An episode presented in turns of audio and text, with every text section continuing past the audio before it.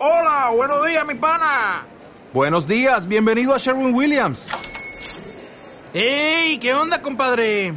¿Qué onda? Ya tengo lista la pintura que ordenaste en el ProPlus app. Con más de 6.000 representantes en nuestras tiendas listos para atenderte en tu idioma y beneficios para contratistas que encontrarás en aliadopro.com. En Sherwin Williams somos el aliado del PRO.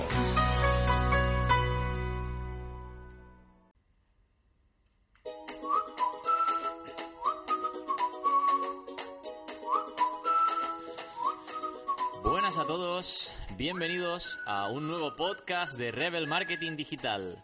Yo soy Joan Mora y bienvenido. Y como siempre, eh, tenemos que presentar ya al que en, en breve será fa- tan famoso como, como somos en el estudio. Buenas tardes, Reinaldo. Hola Iván, ¿cómo están? Aquí de nuevo.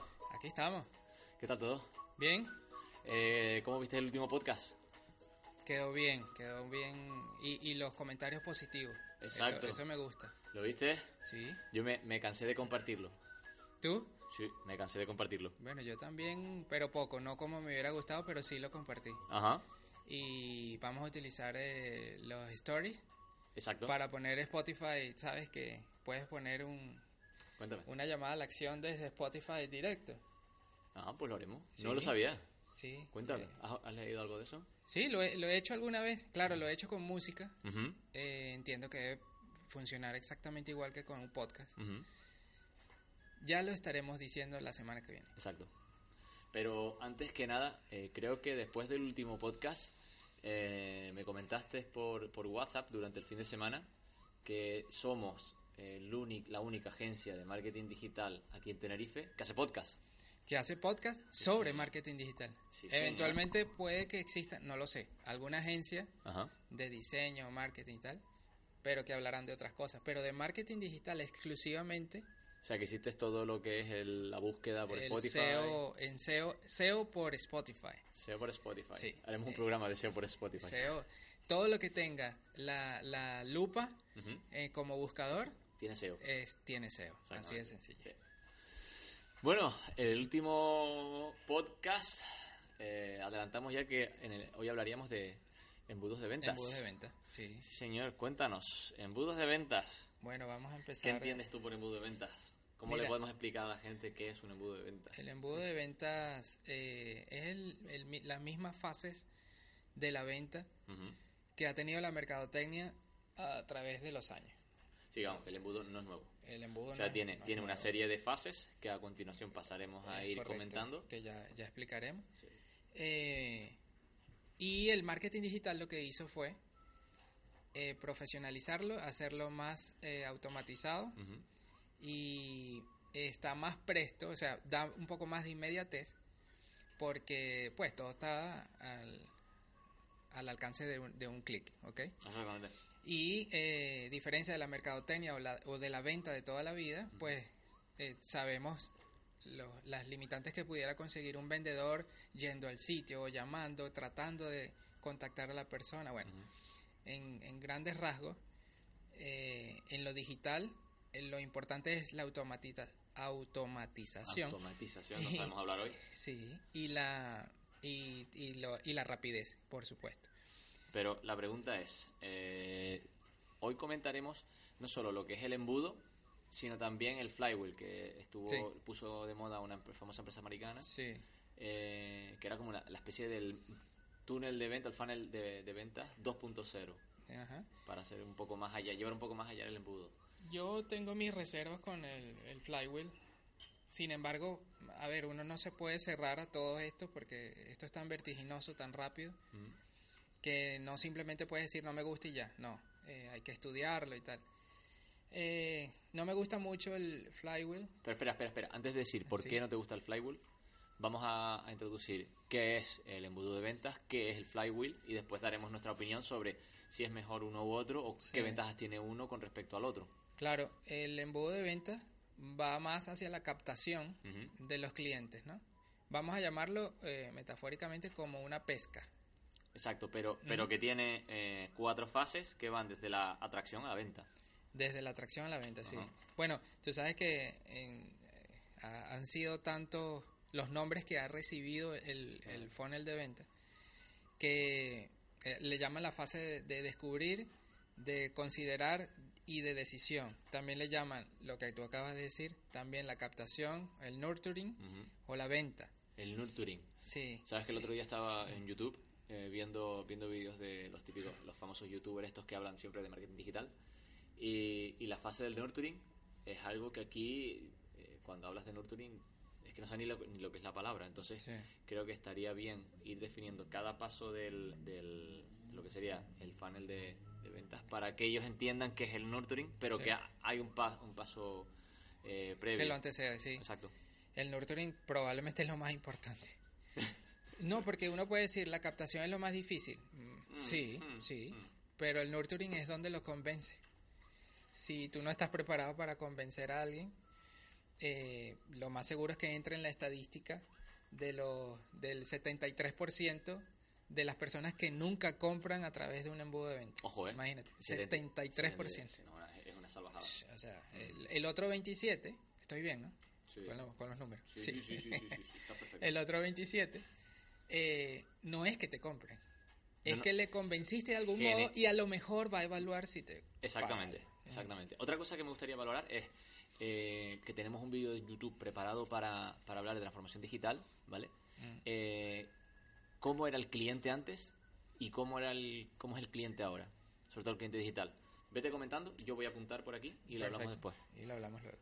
Tú sabes que antes de hablar del embudo, yo quisiera hablar de dos cosas importantes porque eh, queremos hacer este podcast para aclarar la importancia y sembrar en, en los empresarios Ujú. eh, todo lo referente a lo que significa un embudo de ventas dentro de una empresa. Pero no se puede hablar de embudo de ventas si no se hace un previo, unos previos pasos, que son el análisis de la situación, ¿sabes? Este, hacerle un análisis FODA o DAFO, según como en la región donde estemos, eh, tener unos objetivos claros. Ujú. Todo eso es muy importante porque el embudo llega después de eso, no antes. Tú no puedes simplemente pretender eh, tener un embudo de venta y ni siquiera sabes, no has identificado a tu buyer persona. Exacto, sí, nos lo No- solemos no- encontrar. No, sí. tiene, no tiene mucho sentido, ¿no? Entonces, eh, hacer un análisis de la situación, tanto interno como externo, porque a veces hasta la región donde estás ubicado tu negocio eh, puede afectar o no si, el- No. si, si, si va, si va a tener éxito o no un, un Pu- negocio, ¿no? Puede no, muchas veces es determinante. y es determinante. Mm, Hay estudios demográficos que pueden decirle a un empresario, no montes este negocio aquí. A ver, entonces eso no es una cosa así tangencial, que no, tómatela a la ligera, no. Hay que estudiarlo para ver la factibilidad de éxito del negocio, porque no es montarlo, sino que sea, es, es sostener el negocio, ¿no? Sí, no, sobre todo nosotros que aquí eh, somos nos- nosotros los... Yo soy yo el, el que lleva la, la agencia.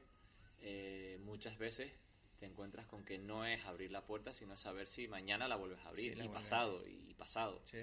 Entonces, en ese sentido, sí que entiendo que Tenerife Sur adolece de, de marketing digital y creo que en ese sentido podemos hemos venido a ayudar. Sí, sí. Mm. Y, y aclarar cosas. Entonces, estamos en, en el sitio correcto, en el momento correcto. En el momento correcto. No, no lo dudo. Sí. No lo dudo.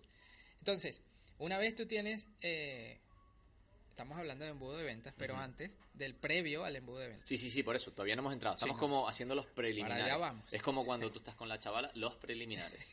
que nadie se, se vaya, que esto todavía tiene chicha. Sí, sí, es verdad.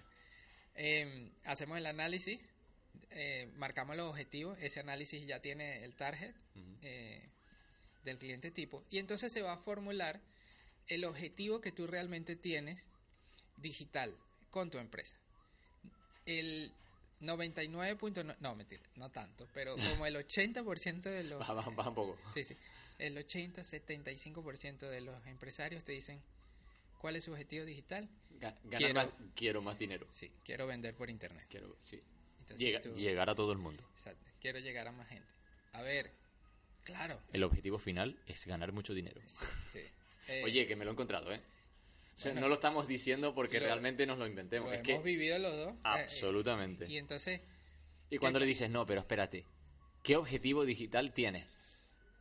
Ganar más dinero por internet. gracias por especificarlo, gracias. Exactamente. A ver, no, no es una burla, aquí lo que estamos No, no, no, no, no, no. eh, Se tratan de críticas sí, constructivas sí. porque Eh, creo sí, sí. que realmente eh, deberíamos eh, dar, dar en, en parte formación. Claro. Eh, Sobre todo de la herramienta, ¿eh? porque es una herramienta muy potente. De hecho, por eso estamos haciendo esto. Para hablarlo distendidamente, pero a su vez con criterio, ¿no? Exact- Nosotros aquí podríamos hablar de la- dentro de la propia agencia de que nuestro objetivo digital, haciendo todo este tipo de eh, podcast, Mm. eh, redes sociales y demás, porque nuestro objetivo digital es llegar a todo el mundo.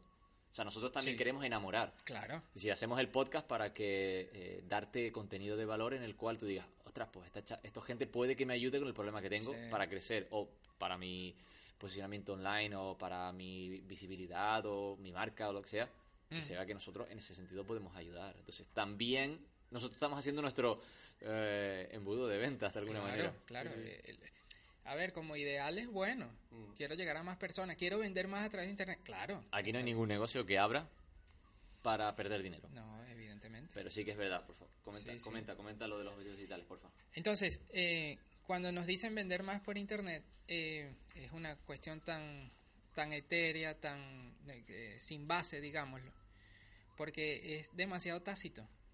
El tema es cómo nosotros eh, le, le inculcamos al empresario la idea de que tiene que generarse un objetivo un poco más específico.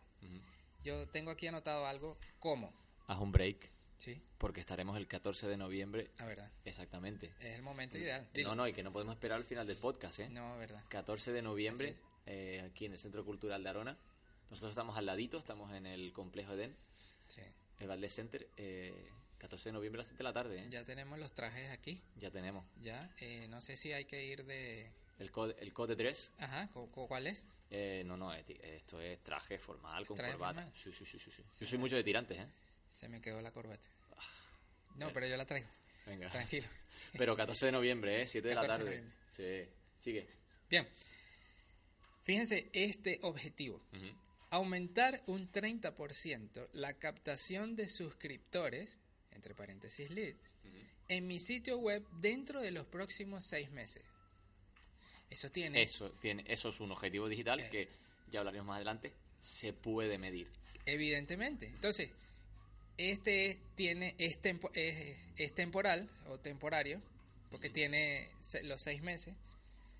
Eh, tiene un, un- una estimación de crecimiento en porcentaje y lo que quiere es captar más suscriptores para aumentar su base de datos. Tenemos ejemplos dentro de la agencia que lo que nos han pedido saben muy bien cuál es su objetivo digital y te dicen yo quiero crecer en seguidores o yo quiero crecer en engagement rate por esto, esto y esto. Sí, para sí. conseguir este objetivo que es el, el, el main, el principal. Sí. Pero son conscientes de que tienen que plantear primero un objetivo digital. Exactamente. Un objetivo así se logra cuando se vienen y se sientan con nosotros a conversar. no, no. No necesariamente, pero sí, venga. No, mentira. Sí. Eh, a ver, eh, cuando, cuando uno discute, habla eh, abiertamente sobre lo que es el negocio, puede uno plantear un, un, un perfil de target, cuál es su, sus, su fortaleza, sus debilidades. Hacemos un análisis al menos de una media hora, una hora, y podemos llegar a un objetivo Al final lo- le, le ganamos por convencimiento. Después de una hora. Después de una hora, sí. da- No, no, di- sí, sí. haz Lo que tú me digas, diga- lo que tú me haz digas. lo que diga este chico. Eh, podemos llegar a decantar un objetivo digital más real.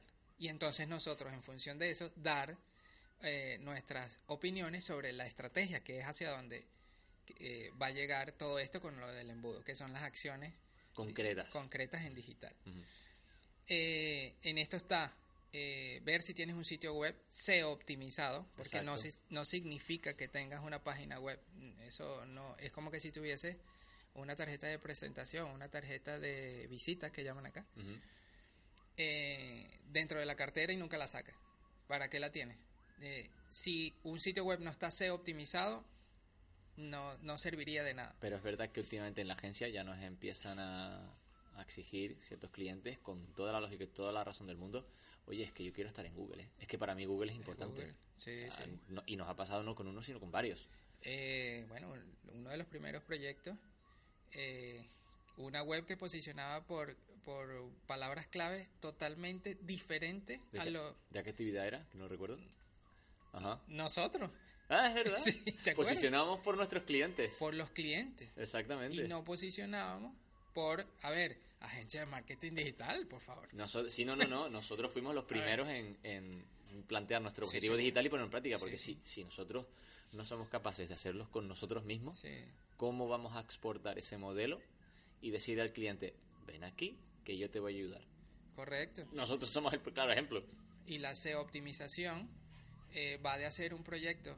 eh, es preferible que sea de 0 a 100, pero si ya está hecha la web, hay que SEO optimizarla para que posicione.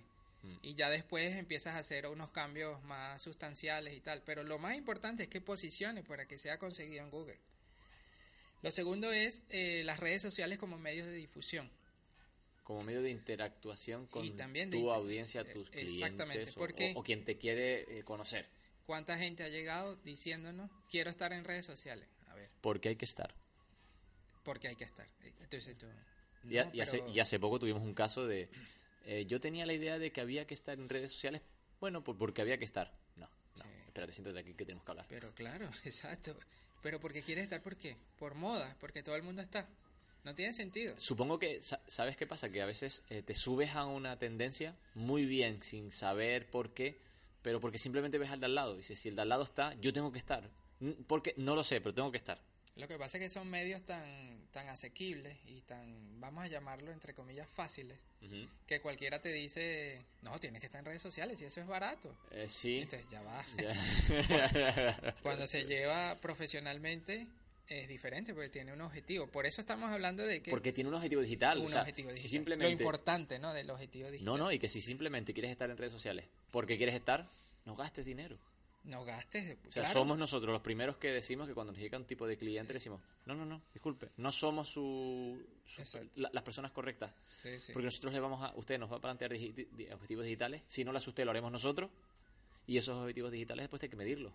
Oye, que es que yo quiero más tráfico en mis redes sociales. Oye, es que yo quiero vender este producto por aquí. Oye, es que yo quiero llegar a aquel cliente que está allá, que no hay manera de llegar y, y quiero cerrar una venta y lo quiero hacer por redes sociales. Oye, es que quiero hablar de, yo qué sé, artículos, Sí. de interés de, de mi clínica, de, de- Por ejemplo, tenemos ahora uno de, de, de golosinas y nos ha pedido específicamente que quiere crecer porque quiere llegar a más seguidores, porque sabe qué tipo de negocio tiene, sabe qué tipo de objetivo Lo maneja digital, muy bien. lo maneja perfectamente y nos ha dicho, chavales, o sea, este es mi objetivo digital. Sí, sí, está muy claro, de verdad. Absolutamente. Por eso te digo que cuando vienen clientes así, ole. Sí, que no, no pasa. Ayer tuvimos la visita de una locutora muy Ajá, amable Sí. y Un saludo, un saludo para que, ti. que sabemos que nos oirá. Sí, nos vas a oír. Hola. Sí. Per- perdón por los fallos, por la adicción y demás. Esperaremos que nos lo puedas corregir. Sí, sí, nos estará corrigiendo y Seguro. nos dirá cuando venga. Seguro. Bueno, no importa. Es amiga. A ver. eh, y ella eh, tenía, digitalmente tenía avanzado muy bien su proyecto, pienso yo. Sí. Se consigue con una traba que es nada más que la configuración del pixel en Facebook. Pero, pero fíjate cómo ella lo tenía claro Sí. que ella sabe que quería el pixel. eh, eh, ahora diremos más o menos rápidamente qué es el pixel. Quería el pixel para poder medir. eh, Una publicidad que había. Exactamente. Sí. Exactamente. O sea, no, estaba muy avanzada y sabe, entiendo que, que ella Mm. sabe bastante. Ah, pero ¿qué pasa? Que se dio cuenta que el pixel es importante dentro de su estrategia. A lo Exactamente. mejor ella eh, lo consiguió sola, porque bueno, a lo mejor le gusta el tema, a lo mejor lo estudió, no lo no, sé. no, no, no, y que por internet hay un montón, un de, montón información, de información. exactamente, Correcto. accesible a todo el mundo, Sí. a través de la cual tú puedes formarte. Otra cosa es que después tú quieras recurrir a profesionales porque no tienes tiempo, porque a veces internet no lo sabe todo, o porque hay tan vasta información, tan amplia, tan eh, brutal, Sí, que muchas veces separar la, la paja del trigo pues cuesta. es difícil. La, Sí. la infoxicación para lo bueno y para Qué- lo malo Qué, es... qué bonita palabra, Mucha- muchas gracias. Infoxicación. Ya va que la estoy escribiendo. Escribe, escribe. que después se nos olvida. Espera, espera, eh, la estabas leyendo, ¿eh? Sí, aquí está. Aquí está escrita. Mira, em, Pero espérate, la infoxicación es el exceso de información. El exceso de información. eh. Claro que puede haber alguien que no sepa lo que es info, Ah, infoxicación. bien, y- tienes vamos a razón, tienes razón. Eh, y es exceso de información para lo bueno y para lo malo. Absolutamente. A ver. No, eh, pero es que incluso el exceso de información bueno también es malo. también es Porque malo, no sabes es- al final de todas las buenas opciones cuál es la, la más buena. Es cierto, Sí, es sí. cierto. Es verdad. Bien, pasamos a email marketing. Eh, una de las patas del marketing digital que yo veo que aquí en el sur de Tenerife todavía está por explotar. De verdad, si hay eh, No, hay empresas empresas que lo hacen. Hemos visto, sí, sí, Sí, sí, y, claro tenemos aquí dentro. Pero vaya que es muy poco, ¿no? No es un envío masivo de emails nada más. A ver, el email marketing puede no. ser un CRM. que- Eh, sí, pero expli- expliquemos. Antes era el, típico email masivo que te llegaba que estabas hasta, la- hasta, las- hasta las narices de recibirlo y que al final acababas ni siquiera leyéndolo, sino directamente a la papelera o directamente eh, clicabas en el, en el correo para los, los mensajes que te llegaran, los correos que te llegaran desde esta dirección directamente a la papelera. a la- al spam. Eh, sí. Ah, sí, porque el envío, el envío masivo de email, lo que suponía en, anteriormente era una cantidad vasta de publicidad, venta y compra, mi compra, mi compra, mi compra, mi compra. Sí, apunta por ahí que después tenemos que explicar inbound marketing, outbound marketing. Sí. El inbound, eh, No, no nos perdamos. Sí. Que tenemos, hoy tenemos muchas cosas que hablar. sí, mira. Madre mía. Eh, y entonces el email marketing funciona ya como eh, un CRM, que no es más que una base de datos bien gestionada donde tú puedes saber de dónde te escriben. Si alguien se suscribió a tu a tu formulario, si alguien, o sea, hay tantas formas que después le puedes hacer remarketing, después puedes llamarlo por teléfono. A ver, es una herramienta muy poderosa que bien utilizada eh, ayudaría a este objetivo digital que ya dijimos al principio. Lo último, del marketing digital, el tráfico pagado o las ads. O Esta es, la parte, esta es la parte que más cuesta hacer entender Sí, a, no- a- no entiendo a las empresas. Eh, Bueno, pues porque ellos creen que tú, ellos tienen una cuota pagada ¿no? de mensual y, y entienden, oye, me parece muy bien la opinión, entienden que en esa cuota pagada, con los honorarios de la, Sí. del- que Ah, le puedes sí. pagar a la agencia, al freelance, a, a quien sea que te vaya a dirigir, ya piensan que van a tener un crecimiento y que en meses van a encontrar resultados. Y ya estuvimos hablando aquí, creo que un poquito de soslayo, eh, de cómo funcionaba el algoritmo tanto de Instagram como de Facebook eh, a partir de este año, que cambió a principios de año. y en el- ahorita en septiembre que lo leímos, ¿te acuerdas? Exacto. Y también. Y simplemente lo que está haciendo Facebook es cada vez coartar más las lo que era, son las publicaciones orgánicas para que tú vayas ya entrando en el mundo de, de la publicidad pagada. ¿Pero por qué? Porque realmente la magia de, de Facebook es que tiene el mejor CRM del mundo y que tú puedes hacer una campaña de marketing absolutamente dirigida hacia tu buyer persona. ¿eh? Seguro. Es que ahí es donde, eh, donde está el éxito de, sí. Y estaría el éxito del empresario que invierte en publicidad. Exacto. ¿Por qué? Porque eh, difundir que una empresa hace esto o aquello no es simplemente llevando las redes, porque no, no vas a tener nunca el alcance. Eh, en los años, hace eh, aproximadamente unos seis años, esa estrategia sí era viable, porque tú podías crecer Orgánicamente. orgánicamente Sí. hasta un 60% de los seguidores que ya tenía. Un 60% es demasiado. Mm. Entonces sí, era viable hacer una estrategia orgánica. Porque no, no funcionaba muy bien. Y además Facebook lo sabía. O sea, y que Facebook... Facebook se dio cuenta y ¿qué hizo? Ahora te sugiere, entre comillas, Exacto. que la publicidad es mejor para ti. Claro. Para que le pagues la publicidad a ellos. Eh, siempre decimos que Facebook no es una ONG. No, no lo es. eh, Es una empresa muy grande. Exacto. Eh, Hay que pagar WhatsApp, que fueron 22 donde en mil estos- millones. Sí, exacto, que en estos días, hace unos meses le metieron una demanda de 5 mil millones de dólares, creo que Ah, era. sí. Y la pagó, sí, sí, la vamos a pagar sin problema, pero sí. yo lo que quiero es que me den un poquito más de poder, porque más o menos eso fue lo que dijo. y la pagó. Entonces estamos hablando que es una empresa muy, muy grande y, y poderosa. Bien, entonces esas cuatro patas de la mesa del marketing digital que acabamos de decir, eh, que no es más que el sitio web sea optimizado, las redes sociales como medios de difusión, el email marketing como gestor de, de CRM y el tráfico pagado o ads. ¿sí? Con esas cuatro eh, acciones podemos llegar a una estrategia. Entonces es aquí donde nos decimos, ok, ya tienes el buyer, ya tienes el objetivo, tienes las estrategias más o menos decantadas, tienes que tener un presupuesto evidentemente para, para hacer esto, como casi todos los empresarios lo, lo deben saber. Eh, pero viene, ¿qué tienes que decir? El contenido es vital para poder difundir y crear tráfico. Es típica frase, el rey es el contenido. Sí. Porque sin, sin contenido, pues no, no es posible hacer nada de esto. Porque es aquí donde converge contenido y la difusión como una estrategia para generar tráfico. ¿Tráfico qué es? Tráfico es eh, todos los clientes que estás captando a través de las cuatro patas de la mesa del marketing digital, la estás captando en tu web o en tu página de Facebook, que bien pudiera ser. A ver, pudiera ser hasta tu WhatsApp, porque se puede hacer también. No, no, de momento WhatsApp está como un poco en pañales, Sí. está en prueba, te permite las listas de difusión para que tú lo, lo hagas, eh, envíos, más, envíos no masivos, entre comillas, hacia esa lista de difusión, que un poco podría sectorizarla. De hecho, tenemos clientes que lo hacen así, eh, crean listas de difusión, yo qué sé, fontanero, y le tiran... Y solo a ellos. fontanero, o electricista, y le tiran a los electricistas, Sí. Sí, sobre todo para eh, seguros de responsabilidad civil. ¿Cómo lo sabes? No sé. ¿Eh? Curiosidad.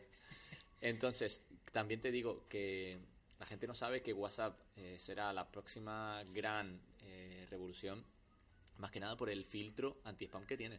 Claro, claro. Sí, y además que son ya eh, clientes filtrados, es decir, son consecuentes con tu concepto de marca Absolutamente. ¿ves? y con tu contenido, pues. Si ya lo tienes en tu número de WhatsApp, bueno, ¿a quién tienes tú en tu en tu móvil? Uf, yo tengo mucha gente. A mucha gente. Y muchas de esas personas serán eh, gente que es afín con tu mensaje. Muchos otros serán porque, bueno, tienes que llamarlo. Sobre todo, estoy hablando sobre todo del móvil de, de la agencia, ¿no? A lo mejor el personal es diferente.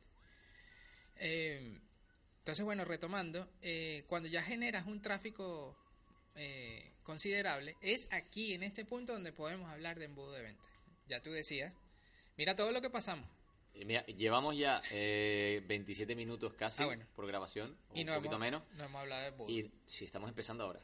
te fijas todo lo importante que es, porque por eso el marketing digital no Exacto. es, ven que te lleva las redes sociales, eso es otra cosa. Ajá. Eso es lo que siempre estamos diciendo acá. Pero bueno, yo creo que estamos en una transformación. O sea, nosotros lo llamamos transformación digital, pero al final es, otra, tra- es una transformación en la cual la gente empieza a darse cuenta de que, oye, no, espérate, esto de redes sociales no es una moda, no es para críos, no es para eh, unos pocos visio- bueno, visionarios en su momento. Sí. Es para todo el mundo y, y en breve todo el mundo tiene que estar. Nos decía, Pero con objetivos digitales. Claro. No estar por estar. tan cierto es que nos decía Antonio, con quien vas a compartir la ponencia del 14. 14 de noviembre, 7 de la tarde, Centro Cultural de Arona. Gracias. Apúntenlo, por favor. Apúntenlo, por favor. Eh, que es verdad, eh, la vida eh, virtual y la vida offline nos va por separado. Ajá. Ya hoy en día es la misma. Y tú, tú reflexionas de, oye, es verdad, ese concepto es cierto. Ajá. Porque antes sí, no, esta es mi vida virtual. Mentira, si ya, si ya tú manejas hasta los bancos. A ver, yo tengo mi- mis niños Sí. y yo sé todo lo que pasa en el cole a través de una aplicación. Exactamente. Claro, no los controlo a ellos, pero tengo información de, de alguna manera, mano exactamente, tienes información que hace que tú cole. valores. sí. Correcto. Entonces, maneja tus bancos, a ver, puedes comprar lo que te dé la gana. por- Es verdad, tu vida es un balance entre las dos, eh, la virtual y la, y la, digamos, llamémosla la real, y, pero al final es la misma. eh, y tiene mucho, mucha razón ese concepto de, de Antonio, quien co- compartirá la ponencia contigo el 14, 14 de noviembre. De noviembre, 7 de la tarde. Él hablará, él no sé, no sé pronunciar, él hablará sobre ciberseguridad. Ciberseguridad. Exactamente. ¿Qué, qué, qué término? Déjame apuntarlo también. Apunta, ciberseguridad. Ciberseguridad. Oye, no, le- lo Va a estar muy bien. Lo llamaremos para que nos explique aquí en el podcast. Oye, sí, buena idea. Como que buena idea, ¿tú pensabas que no lo iba a hacer? Ah, perdón. Ya, ya sé que tú siempre. Un paso adelante, perdón. Empecemos, embudo Bien. de ventas. Primer paso, atracción, interés, deseo y venta. Sí, eh, esos, esos, esos par- esas fases del embudo, en inglés le llaman tofu, mofu y bofu. Porque no es más que top Pero no es comida, funnel. no es comida vegana, ¿eh? No, no. no, no es. No es más que el top of funnel, el, el middle funnel y el bottom funnel. ¿Qué es lo que sucede? En la captación está todo lo que acabamos de hablar de las cuatro patas de la mesa del marketing. Es la captación de los clientes que se interesen por ti con buen contenido, buen tráfico.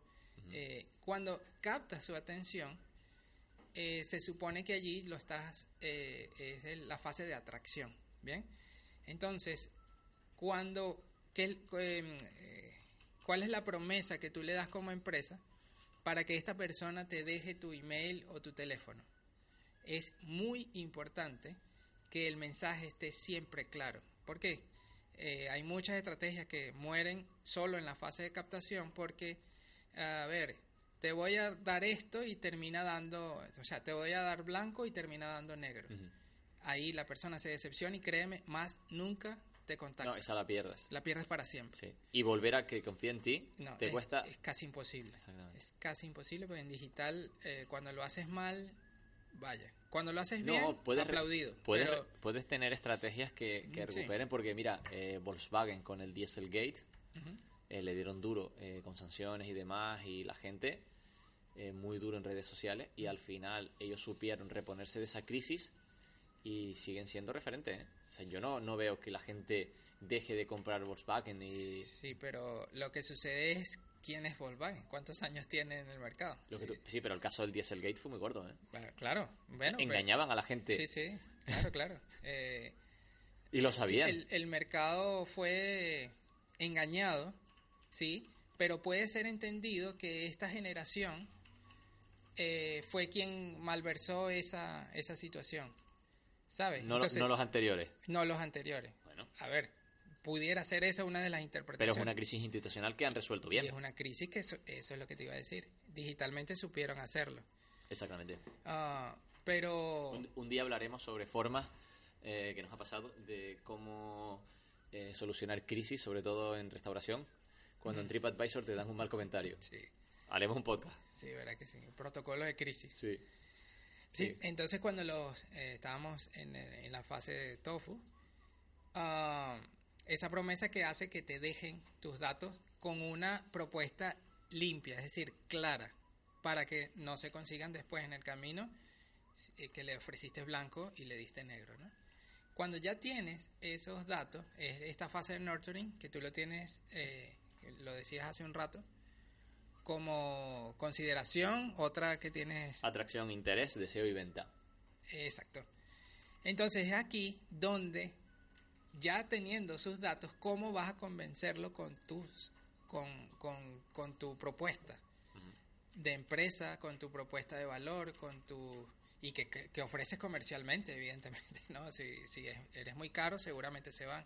Obviamente, claro. Aquí entran muchas cosas, la, la psicología del consumidor, eh, la historia del héroe que en estos días estábamos, tú estabas comentando, ¿no? Exactamente, porque vamos a plantear hacer una serie de landings en las que vamos a comentar la historia del héroe. O sea, la historia del héroe no nos vamos a rayar porque no, no es, el, Sí, sí. no es el cometido del programa de hoy. Pero habla, de hecho, muchas películas se hacen bajo esa historia del héroe que desarrolló un señor que era ruso, creo recordar, en el cual eh, explicaba los pasos que tenía que llevar, eh, porque él era contacuentos, los pasos que tenía que llevar una historia. Y hoy en día, eh, la gente que reconoce esos patrones, porque al final son patrones, Sí. sabe que si lo preparas de esa manera, llegas al público. Llega, sí, o sí. Porque, porque cuenta esa historia, el, el storytelling, pues. Que, Exactamente. que te va atrapando desde el comienzo, tiene un desarrollo, el cierre, lo que hablamos la otra vez. Exactamente. Eh, y entonces aquí se aplican muchas cosas para la psicología del consumidor, eh, basado mucho en testimonios, basado mucho en cómo esta oferta va a ser la mejor para ti, porque profesionalmente en este instante de tu vida tienes que aprovecharlo hacer porque después eh, no vas a poder. Aprovechalo hoy. Ujú. Eh, ¿Por qué este precio es el mejor para ti? Eh, Típi- Típica regla de neuromarketing de la escasez. el, el- el- exactamente, la estrategia de escasez. Y diciéndote que... Corre que se acaban. Y que además, el, no sé, la formación cuesta 8 mil euros y solo por hoy te cuesta mil. Coño, cuando tú dices, Sí, pero eso es otra regla de neuromarketing que es el anclaje. el anclaje, claro. Porque yo te llego, tú imagínate, no, eh, pasa Sí. mucho para que la gente nos entienda. Cuando vas a MediaMark, perdón, la marca, la dije. No pasa nada, le iba a decir igual. Bueno, de, todas maneras, igual. tú vas a un- unos grandes almacenes, a MediaMarkt, por ejemplo, y, y ellos siempre te ponen, a lo mejor los días de, de que hay más ofertas, o los días que tú vas a estar más por el centro, a lo mejor Navidad o demás, te ponen una tele que cuesta 4.000 euros. 8K, o sea, todavía no hay emisiones públicas para 4 y ellos venden 8. 8K, wifi, te conectas con quien sea, es que el- los negros son súper negros, es que, etcétera. 4.000 Hace euros. café. Hace, hace café la tele. te despierta por las mañanas. Y es a 4.000 euros, Eh. ¿vale? Por hablar redondo. Y al o- 3.999, perdón. Y justo al lado tienes una de 1.500. Ojo, ¿eh? Mm. características 4K, también tiene wifi, esta no te hace café, pero bueno, te despierta por las mañanas, etcétera, etcétera. La gente, en, ¿sabes? Imagínate cómo, cómo ellos man- manipulan, aunque suene mal, que la gente dice, pues es barato. Eh, ¿No lo has visto? Pu- Pues es barato. Y la gente, por favor, que nos esté escuchando, que piense, cuando haya ido a, a un centro comercial y haya visto el pedazo de, de, o sea, de miles equipo electrónico, lo que sea, Sí. y ves al lado uno que tiene un precio menor. Y, y lo primero que dice, ah, pues no, no, porque mira, este cuesta 3.999 y este cuesta 1.500. Sí. Pues no, y se la lleva. Al final, eh, esta empresa no quiere vender ninguna tele de, de, de 3.999. Oye, que si hay alguno que se la quiera comprar, sí. Pero de hecho ellos no tienen muchas unidades de esa tele. De esa tele tienen pocas y siempre están expuestas porque sirven de precio anclaje. Sí. Y terminan vendiendo mil unidades de la que cuesta 1500. Eh, cuando realmente a lo mejor el precio normal era menos de 1.000. Sí. Eh, eh, sí, pero eso pasa mucho y la gente todavía no se- da cuenta del poder que tiene el neuromarketing. Es el neuromarketing. Haremos algún programa Sí, también. el de podcast. neuromarketing, o sea, vaya, eh, Pero por eso, superamplio. pero recogiendo porque tú comentaste el programa de cuando hacen las landing page, Mm. que te aparece eh, 999 antiguamente, tachado, debajo 99, Sí. por ser tú. Solo hasta mañana. Y te empiezan a bombardear como, como la cookie te, te pille el, el, el ordenador, como se te instale la cookie. Después, tú has buscado cursos, yo qué sé, de marketing, vamos a hablar. Mm. Y tú ya dejas de buscar y sigues pues, con el Marca, con 20 Minutos, con el Economista, New York Times, The Guardian, lo que sea. Y de repente tú estás en The Guardian al día siguiente y no sabes por qué te aparece un anuncio sobre cursos de marketing digital. Sí. Y tú dices, wow, pero... ¿Y cómo sabe, cómo y cómo sabe Google que yo que estuve buscando? Esta máquina me está escuchando. Eh, no puede ser. Esto es conspiración. Sí. Y Pues eso este- no es más que el Pixel. ¿Eh? De lo que estábamos Facebook. hablando antes, Sí. Y Eso es marketing digital. es marketing digital. Y el, el Analytics de Google, junto con la- los scripts que te hacen eh, el traqueo de lo que tú estás viendo. Después te lo replican todas las... mm, mm, es, es muy fácil hacerlo porque tú tienes una dirección IP que viene siendo como un número de móvil que es único. Entonces, sabiendo tu IP, pues ellos simplemente te mandan lo que viste ayer. O lo que viste en hora, porque eso ha mejorado ahora. O sea, de repente te metiste hace una hora y sigues eh, navegando en internet y te consigues... ¡Pam! Te salió ya. Viajes a Turquía. Es increíble. y al día siguiente viaja a Capadocia o viaja a Estambul por Sí. 400 euros. No, casi que te dice... No, mejor Turquía no, mejor vete para acá. Y tú, concha, ¿qué pasó? No, es cierto. Es increíble. No, espera, que nos desviamos. Sí, perdón, perdón, disculpen ustedes. No, disculpe. Aquí vamos. No, pero es que es verdad, es es que es así. Esto es marketing digital. O sea, nosotros no estamos hablando aquí No, no, porque. marketing de, de hecho, de hecho, para el que no lo vea, eh, que no lo está viendo nadie, obviamente, solo nosotros, tenemos cuatro palabras puestas en un folio para saber de qué hablar Eh, y nos estamos desviando del tema. Embudo de venta. Exacto. Estamos en la fase de atracción. La fase, sí, y empieza el nurturing, Y quedan tres fases más todavía. sí, que viene, eh, aquí te lo conversábamos hace un rato, que el 73% de los leads, es decir, los que te dejaron su email en la fase anterior, el 73% no termina comprando. Mm. Es decir, tú te quedas con un 27%, con lo cual tienes que convencerlo, A ese 27%. es a ese 27%, Convencerlo. convencerlo Exactamente. mostrándole, no es convencerlo de, de fastidiarlo, es convencerlo con el argumento Una propuesta. de tu propuesta de valor como empresa. Una propuesta válida. Sí, pero que O estamos de hablando. Primera fase, atracción. Desde el 100% que entró en el embudo, el 73%. Simplemente ¿Listo? se va. Exactamente. Y A seguimos. pesar de tu nurturing. Es decir, a pesar de tu Y de toda tu propuesta. Y seguimos con el 23. Seguimos con el 23, que Siguiente, siguiente fase. donde venimos a la fase de decisión, donde hacemos la venta. Es aquí donde también eh, exponencialmente eh, hacemos más o hacen más ah, énfasis en los precios y en el beneficio inmediato. Si no, no, aquí hay infinidad de reglas Eh, para ese 23 sí. que no se caiga mucho más, sino que siga ese 23 hasta el final, hasta Exacto. ejecuta la compra. Y aquí donde con ese 23% normalmente convierte, ah, puedes llegar a con- convertir un 10% y es demasiado. De ese 23. de ese 23. Sí. Entonces, a ver, eh, es un trabajo, ¿no? Pero si tú... Pero que no queremos desanimar a nadie. Ojo, No. porque muchas veces la gente dice, espérate, pero es que de mil personas, eh, solo 230 me van a quedar y de esas 230 Sí. nos vamos a eh, 50 y de esas 50 al final... Sí, Sí, es pero, así. así- pero es que así es siempre. Siempre ha sido así y siempre será así. Aunque nosotros lo llamemos eh, embudo de ventas o lo llamemos flywheel. que daremos un pequeña Sí. después. Es que lo que pasa con los embudos de ventas cuando estamos, co- eh, lo que estamos conversando hoy acá, es que funcionan mejor para productos digitales, productos descargables, productos educativos también. Lo que llaman infoproductos también. Pero ¿qué pasa? Está muy de moda que últimamente. está muy de moda. Sobre todo en nuestra Y- rama. Y que es un gran negocio. Sí. O sea, es, es muy Sí, buen porque para el que no lo sepa, tú creas una vez.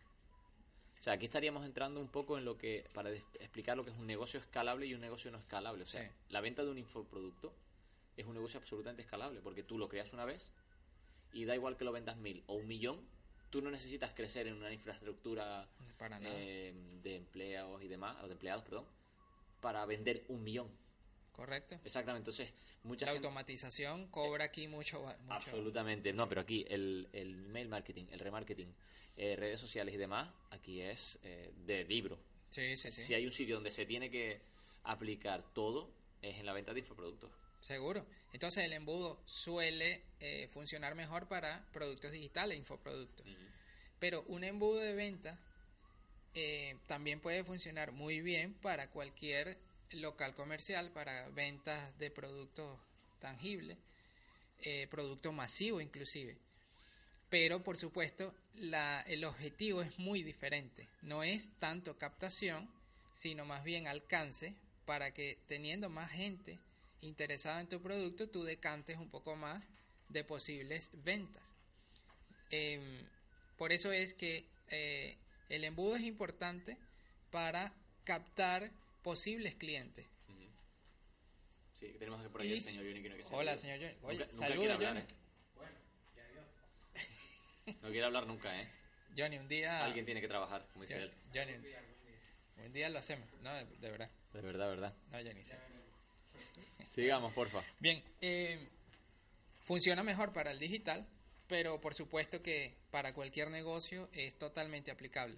¿Por qué? Va de captar el interés del cliente, una vez interesado, te deja el- sus datos, lo convences en la fase nurturing y termina comprándote o dejándote sus datos finales ya decantados y ya casado con la idea de tu, de tu propuesta de valor.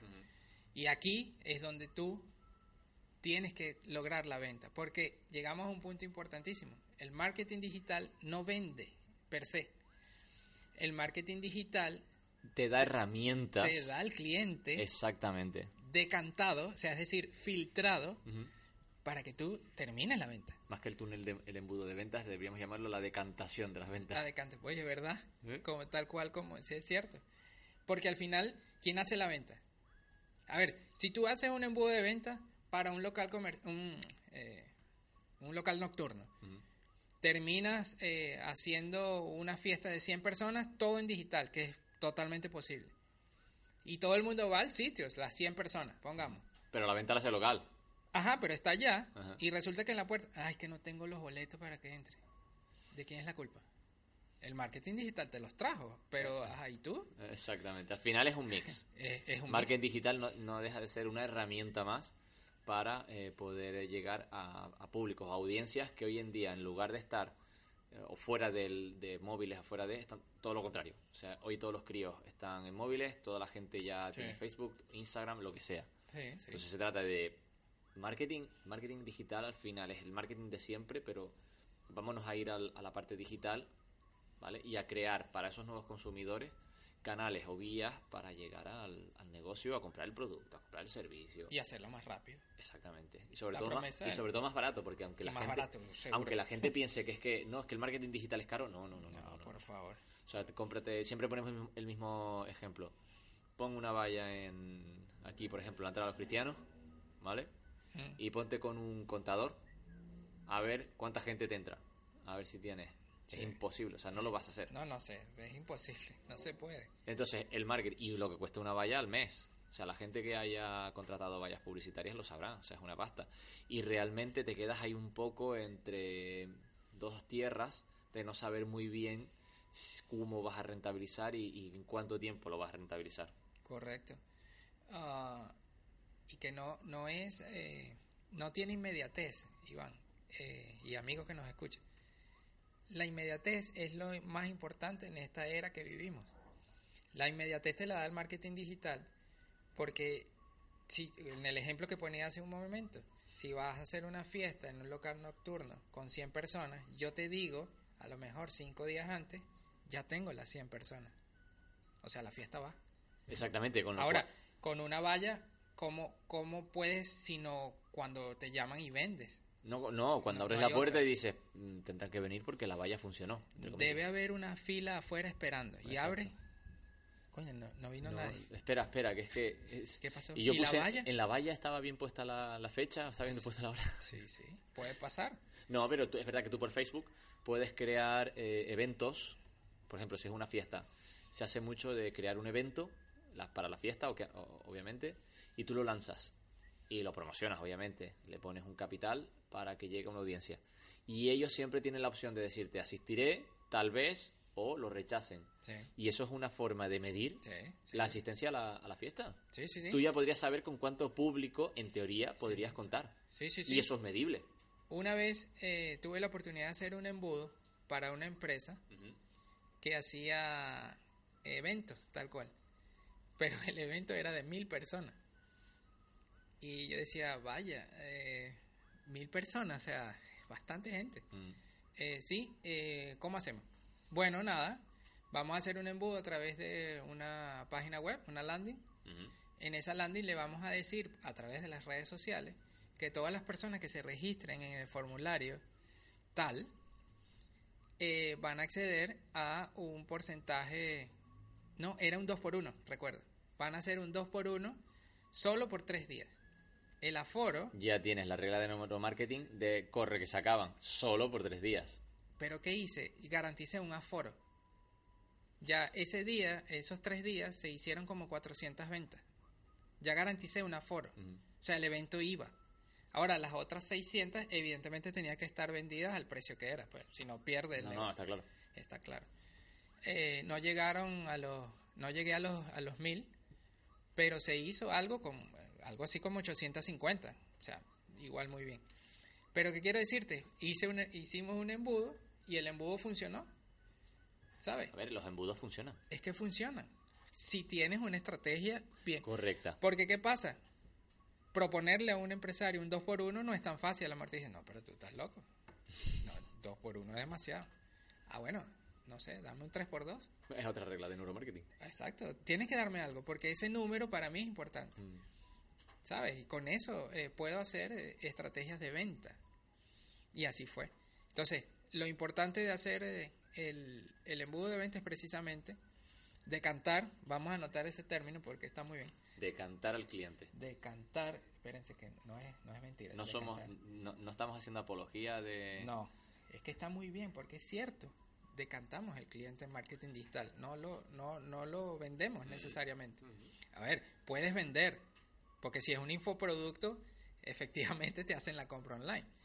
Pero no, no necesariamente lo siempre es así. Pero si tienes los datos, es, es bueno. Es igualmente bueno. Pues tenemos, por un lado, atracción, interés, del que ya hemos hablado, deseo, venta. Sí. Eh, interés y deseo, yo lo llamé nurturing.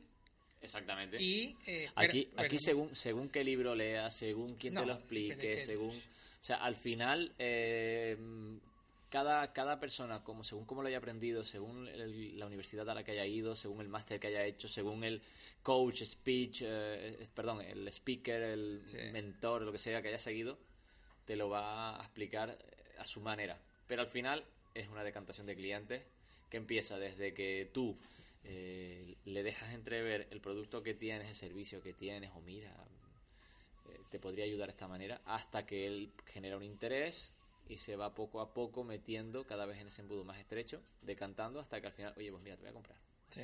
Me- Te voy a dar la oportunidad. Ujú, Me gustó tu propuesta. Pero una, ahora, bien, ya tenemos el embudo, atra- eh, el, el cliente sintió atracción por nosotros, el cliente sintió interés, ¿vale? Entró en nuestras redes sociales, ¿vale? Interactuó con nosotros, genial, le contestamos muy bien, ¿vale? Nuestros productos le gustaron, ¿vale? Y lo convencimos y compró. ¿Y ahora? ¿Y ahora Aquí viene la fase del embudo, ¿Y ahora qué? donde tienes que hacer que ese comprador, consumidor o comprador, se convierta en embajador de tu marca. Viene como otro embudo pequeño después de la venta. Que nosotros realmente, y esto es una teoría nuestra, ahí es donde meteríamos el, el flywheel. El flywheel, eh, lo, lo conversábamos, ¿verdad? Exactamente, o sea que al final eh, hay dos corrientes básicas de, de pensamiento dentro del marketing digital, que es la, los que defienden el embudo de toda la vida y los nuevos que defienden el flywheel. Sí. Y Es un nosotros, término muy nuevo, por cierto. exactamente, que simplemente explicamos muy, muy rápido, no sé si lo tienes por ahí apuntado. Eh, Sí, a ver, es una rueda, Sí, flywheel viene de rueda. sí, tal cual, eh, donde está atraer, implicar. ¿Y qué? ¿Qué escribiste ahí? No me acuerdo qué escribí. Y Bueno, fidelizar. en, en, en, en realidad es servicio, marketing y venta. Dentro de esa rueda está el cliente. Entonces, Exactamente. Es verdad que ahora mismo el cliente es el centro. Antes era el producto, antiguamente era el producto que estaba en el centro y era el cliente el que mostraba interés y ahora es el cliente que está en el centro y es la marca la que tiene que ir a por el cliente. Sí. Entonces, claro, ese anillo o esa, esa rueda hace que de algún modo tu propuesta eh, encierre al cliente, pero en un término no, el término no debe ser encerrar, más bien eh, que, que esté tan enamorado de tu... Fidelizar. Sí, tan fidelizado con tu propuesta que al final siempre esté en el medio. Exactamente, Sí. no, no, y que al final el cliente, por ejemplo, nos ha pasado, tenemos un caso de, de una- un restaurante aquí en Los Cristianos muy conocido, que ahora mismo muchos de sus clientes, no te digo que son embajadores, porque eso es un término muy distinto, pero sí prescriptores, Claro, claro. porque están fidelizados y ellos mismos recomiendan. Comparten, recomiendan, hablan bien de... Que no solo es simplemente eh, coger y dejar una reseña en Facebook, No, no, claro. TripAdvisor, Google My Business, no. Claro. Se trata de, de, eh, hablar con los amigos y decir, no, no, te voy a coger y te voy a llevar. Sí, sí, sí. No me vale escribir una reseña a, esa- a ese restaurante, Sí. sino te voy a coger y te voy a llevar. Sí, sí, sí. Y lo hacen y el que, el, el que han llevado, o sea, ese amigo, primo, familia, lo que sea, de repente dice, ostras, pues sí que es verdad que es Qué, qué bueno. ¿eh?". bueno es. ¿Eh? Es verdad. Y así es como el famoso boca a boca de toda la vida. De boca a boca. Que nunca morirá. Ahí es donde nosotros entendemos que el cliente estaría en esa flywheel después de, de decantarse por el embudo. Exacto. te- Entonces- tienes toda la razón. Lo que sí que me gustaría eh, comentar es que hay dos corrientes principales de, de- de pensamiento dentro del marketing digital. Por un lado, los que hablan del embudo de toda la vida y que lo han puesto en práctica mi infinidad de veces y les va genial. Pero hay un concepto nuevo que es el flywheel, que viene eh, un poco a tapar las carencias del, del embudo. Y en este caso nosotros creemos que los dos, los dos van de la mano, o sea, los dos tienen sentido y tienen que coexistir como un, un único sistema. Por un lado, tú tienes al cliente que lo vas decantando eh, para que al final. del embudo. Exactamente.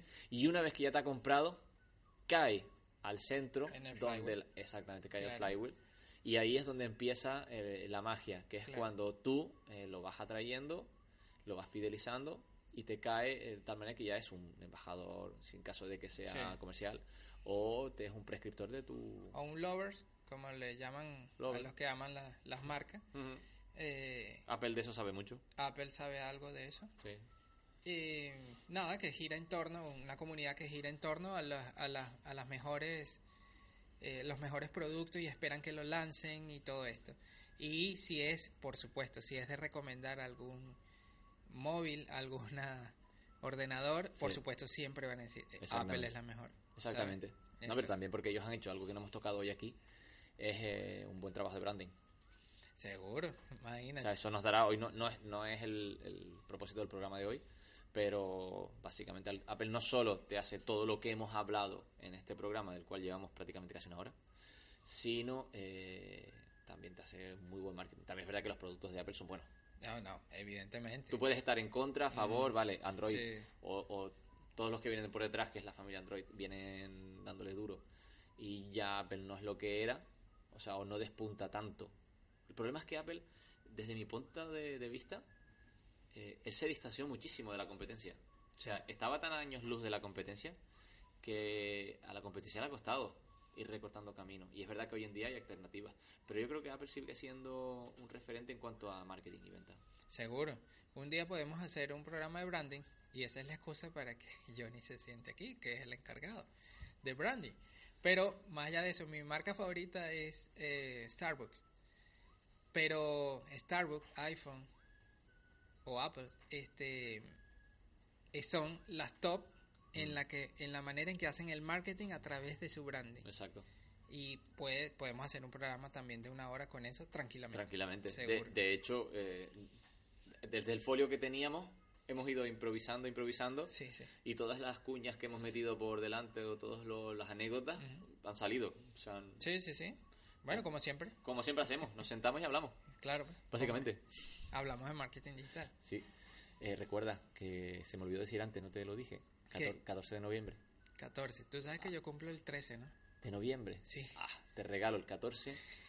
Ir a, ir a, a la charla de marketing digital en el Centro Cultural de Arona. Vaya, A las 7 de la tarde. No lo hubiera esperado. No, no, no. Es un gran Gracias. regalo. No, no, pero por favor. Absolutamente. Claro.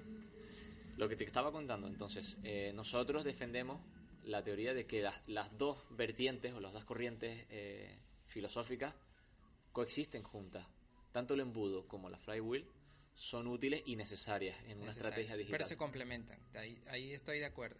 Primero, a mi modo de ver, atención, no, no, no en contra de nadie, pero así lo veo yo. Mm. Primero es el embudo y ya una vez tú tienes un, obtienes un consumidor, ahí entra el flywheel. Para Exacto. que ese cliente fidelizado ya, pues siga consumiendo lo que tú haces y se quede contigo. ¿Sabes? Al final lo que quiere es, es dar buen servicio y que eh, esta persona se sienta atendido, tan bien atendido, que después Que no quiera marcharse. Y que no quiera O marcharse. sea, además, eh, una de las cosas que yo aprendí cuando, cuando estábamos con empresas de seguros era que es más fácil, y creo que esto se extrapola a todo, es más fácil fidelizar que captar. Absolutamente. Sí. Más fácil fidelizar a alguien, a un cliente que ya está, vendiéndole productos eh, de manera horizontal, Sí. o sea, haciéndole cross-selling, upselling, eh, que empezar a captar nuevamente eh, con toda la infraestructura que ello conlleva, con todo el esfuerzo, etcétera, etcétera. Sí, si una empresa tiene una base, arranca con una uh, base de datos de 100 clientes, si tú fidelizas esos 100 clientes, que es lo que tú dices, Mm. eh, te va a ir mejor porque va a ser el arranque eh, más seguro Mm.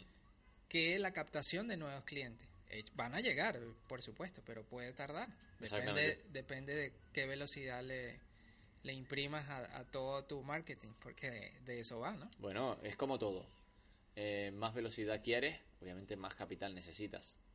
Se- Seguro. O sea, Sí, sí, no, Hay, sí. no hay misterios. Aquí en ese sentido no, no podemos hablar de que haya caminos cortos o atajos. Es verdad que podríamos hablar en SEO, en web, de Black eh, SEO o de Grey SEO, Sí. pero realmente al final Google los penaliza. ¿Son Te- atajos que uno puede coger? Sí, pero bueno, los atajos como todo tienen sus sus peligros. Sí, claro. De- de- puede, puede resultar, resultar eh, beneficioso, pero créeme que en el camino mm, no es sostenible. Y ningún negocio, o sea, yo no aplicaría nunca una estrategia de marketing digital que no sea sostenible En el tiempo. en el sí. tiempo, porque mm, estarías como engañando al cliente. o sea, hay que decirle pero- la verdad, pues. Pero en, ese, pero en ese sentido, eh, sí que es verdad que nos nosotros somos honestos. O sea, Sí, a lo mejor tardamos más en captar al cliente porque hace muchas más preguntas, habla de, bueno, ¿y qué resultado me vas a dar? etcétera, etcétera. Pero siempre tratamos de ser honestos. Entonces, mm, somos transparentes. No me preocupo. Mira, voy a tardar esto. Estas son las técnicas que voy a usar contigo en función de, de cómo es tu negocio. y deberíamos estarte dando resultados en, en medio plazo de Tanto X, tiempo. X- X Mm. tanto tiempo. Y nos ha ido bien porque eh, noso- y esto es eh, un negocio de puertas abiertas. Esto es- esto va de preguntar y de respondernos. Cliente marketing digital en este caso de la agencia Rebels Marketing Digital. Va de que nos pregunten nosotros respondemos nosotros preguntamos ellos responden. Y eso si esa temática siempre se da la garantía de éxito está Para el negocio, va a estar o ahí sea, el que venga, sí, va a estar ahí absolutamente. Eh, resumamos, Bueno, que nos hemos alargado, que llevamos sí. casi una hora. Bueno, ya yo creo que pasamos de la hora, no sí, sé. imagínate. Imagínate, podríamos Bueno. estar aquí hablando... Esperemos que esos, esos escuchas estén hasta el 100% de este audio. seguro. Va a estar. No, me- lo no estoy seguro de eso. Resumen, Bien, vamos a hacer una estrategia. La vamos a llamar Embudo Rebels. Embudo Rebels, ¿ok? Anoten, por favor. Embudo Rebels, anotando. Ok. ¿Usted tiene una página web? Sí. La tengo. Bien. Vamos a ponerle una landing page que no es más que una ¿Qué es una- página. qué es una landing page? Ok, una landing page es una página eh, que solo habla de un tema dentro de tu web. Supongamos, tú vendes servicios y haces una landing exclusivamente De uno de esos hablando de uno de esos servicios. Esa landing normalmente explica muy bien ese servicio y al final siempre tiene un CTA, Call to Action, que no es más que eh, Un botón, una llamada a la acción. Una llamada a la acción, sí. Que puede ser diferentes cosas. En este caso, un formulario, un botón de WhatsApp, un botón de Messenger, un botón a Facebook, a Instagram, a los DM de Instagram. Se pueden hacer Sí, pero muchas cuanto formas. más directo mejor. Yo creo que el que mejor capta es el formulario. ¿Por qué? El formulario te da una data que es tuya. Mm. ¿Por qué? Porque te deja los datos, email, Exactamente. Y ya entraríamos con la estrategia de remarketing, bla, bla, bla, bla, bla. Pero bueno, Exactamente. no nos desviamos. Entonces, usted tiene, ya decía, una landing page creada. Mm. Vamos a amplificar ese mensaje de esa landing page, de ese servicio, a través de las redes sociales. Vamos a poner un poco de publicidad digital y vamos a hacer, Con un capital, con un capital por supuesto, y vamos a hacerle em, difusión. ¿Sí? Cuando los clientes llegan eh, a tus redes sociales, van a dejar unos datos dentro de ese formulario. Si el contenido está bien dirigido, evidentemente, ahí tiene que estar una estrategia de conversión donde la persona en la red social exacto. aplique un, un clic y vaya al enlace que te va a llevar a esta landing page que ya estamos hablando. Con los datos de estas personas, ahí es donde usted se va a lucir con una venta. Pero ¿cómo va a ser esa venta? Cuando tenga los datos, la propuesta eh, de valor va a ser, déjanos sus datos, que lo llamaremos en 5 minutos De reloj. de reloj. Fíjese que parece una cosa muy simple, pero lo que se está ofreciendo es inmediatez y créame que las personas valoran mucho eso en estos tiempos. Mm. Cuando la persona, si le interesa tu producto, va a la landing, consigue el formulario y hay una llamada a la acción que dice, déjenos sus datos y en cinco minutos lo llamará uno de nuestros asesores. Créame que le dejarán los datos y usted se encargará de cerrar esa venta. Eso es un embudo Rebels. Simple, pero donde se obtienen resultados altamente Y medibles. y medibles además y, y altamente probables. No, no, y además que una vez que tienes ya el- el- los datos, forman parte de la base del CRM. Formándose exactamente, O sea, porque tú ya sabes no que solo que, que es en esos cinco minutos lo contactes, sino que tú al tener, si en ese momento la persona, bueno, pues mira, solo llamaba por, por ver si los cinco minutos eran verdad. pero tú tienes los datos ya. Exactamente. Él te, él te clicó la protección de datos, por tanto tú tienes y ya él, él te ha autorizado a que tú le envíes cualquier otro tipo de remarketing comentándole algún otro de tus servicios. Entonces al final, la- el, embudo de, el embudo de conversión, el embudo que se plantea, que simplemente era para obtener los datos en el que tú haces una llamada y bueno, puede ser sí, puede ser no. Pero es que lo más valioso es que tiene sus datos. Sí. Por y- tanto, ya le puedes ir haciendo, eh, según eh, por remarketing, eh, ¿qué otro servicio tengo? X. Bueno, pues a este tipo de servicio, a este tipo de señora. este. Eso es lo que te iba a decir. Mm. Las personas que accedieron a tu landing no saben que por detrás esa landing está traqueada con Google y con el Pixel de Facebook. Ahí son datos que tú tienes de tuyos que te dejó el formulario, que es email, teléfono, nombre. Pero además tienes unos datos por detrás de la página que, te, que ya están en el CRM Facebook y ya están en el CRM Google. Por lo cual puedes hacerle todo lo que ya tú decías, remarketing. O sea, ¿qué es lo que pasa? Como embudo ya obtuviste lo que querías, que es un objetivo eh, digital, aumentar un 30% el que, con el que comenzamos. Exacto. Aumentar un 30% de la captación de suscriptores en mi sitio web dentro de los próximos seis meses. Con un embudo como el que acabamos de decir, eso es totalmente posible. Exactamente, sin ninguna duda. Pues este es el resumen entonces. Así es. Aquí tenemos nuestro embudo Rebels en el cual te tienen que llamar en menos Lo vamos a dejar eh, tres días aquí en nuestra pizarra. Si quieren venirlo a ver y tomarle fotos, Estamos en los cristianos, en el, en los en el cristianos. edificio Valdés. vengan y le toman fotos. y- Reinaldo, hemos acabado. Vale, un gusto como siempre. eh, Mira, ¿de qué hablamos la próxima ¿De vez? qué vamos a hablar? Eso es lo que te iba a decir. Eh, Cuéntame. Vaya. Facebook Messenger. No, Facebook Business Manager. Ahora que está tan de moda. Tendrá que ser como dos programas. Pero vamos, vamos. vamos. No, pero podemos hablar de los puntos de, de, de tráfico que suele haber. eh, eh, Sí, sí, sí. alcance, tráfico y conversión. Empezamos ahí, después... Sobre todo para que si alguien se quiere animar a hacer una pequeña campaña de manera propia Vamos. por experimentar, o sea, esto es algo Vamos que nosotros no, las herramientas no son de pago, o sea, son gratuitas. Sí, por sí. tanto, cualquier persona que tenga un Facebook empresarial se puede meter, Puede darse de alta sí. Business Manager y hacer sus propias pruebas.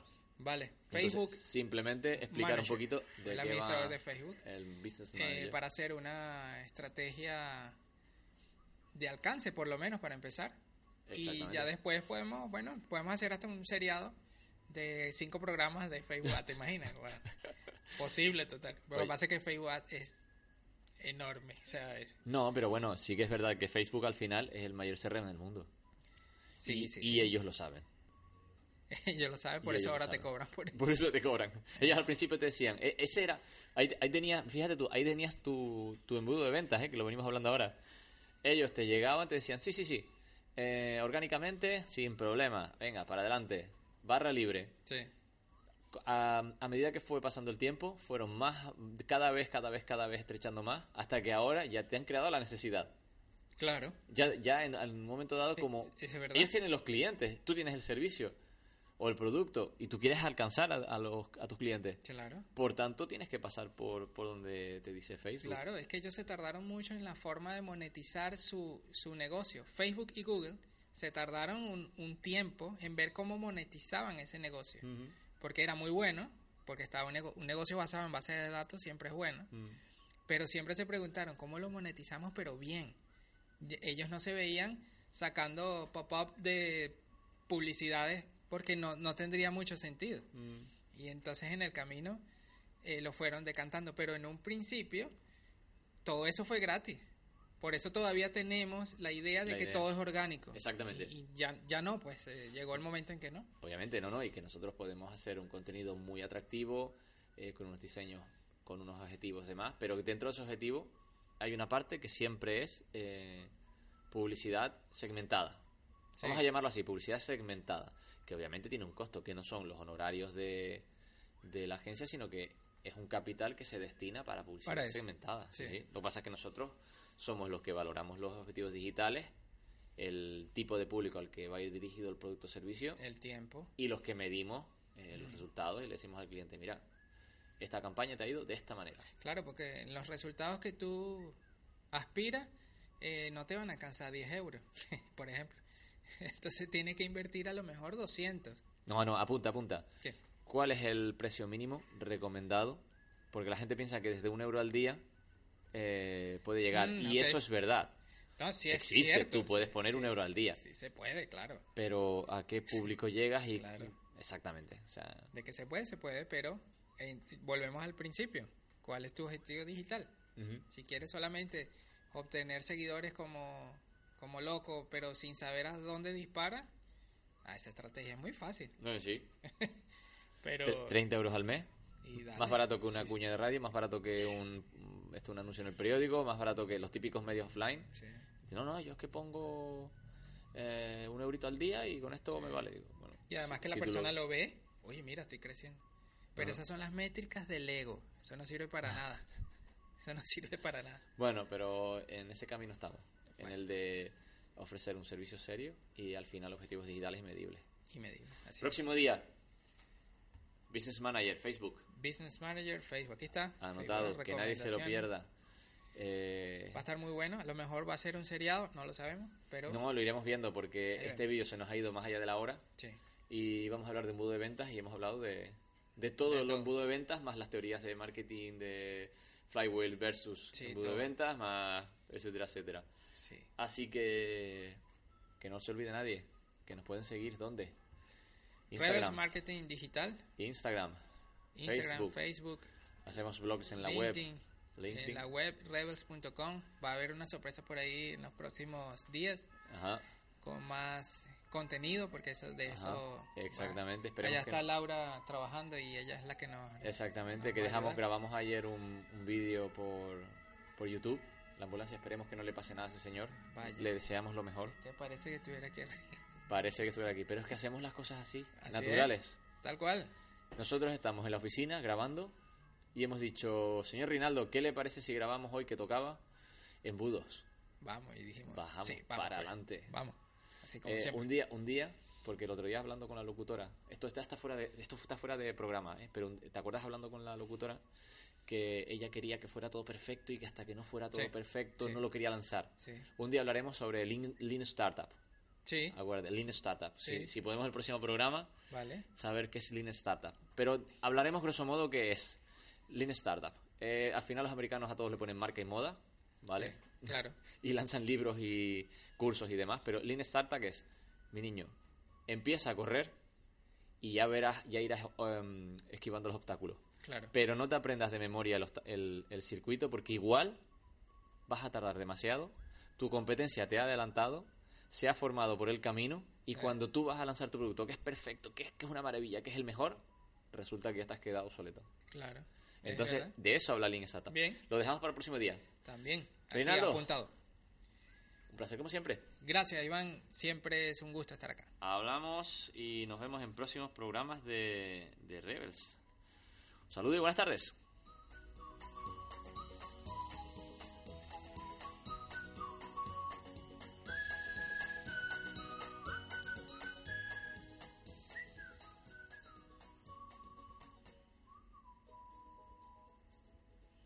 ¿Te preocupas por tu familia? Entonces, ¿por qué darles solo huevos ordinarios cuando pueden disfrutar de lo mejor? Eggland's Best, los únicos huevos con ese delicioso sabor fresco de granja, además de la mejor nutrición, como 6 veces más vitamina D, 10 veces más vitamina E y 25% menos de grasa saturada que los huevos regulares, además de muchos otros nutrientes importantes. Así que, dales los mejores huevos. Eggland's Best, mejor sabor, mejor nutrición, mejores huevos.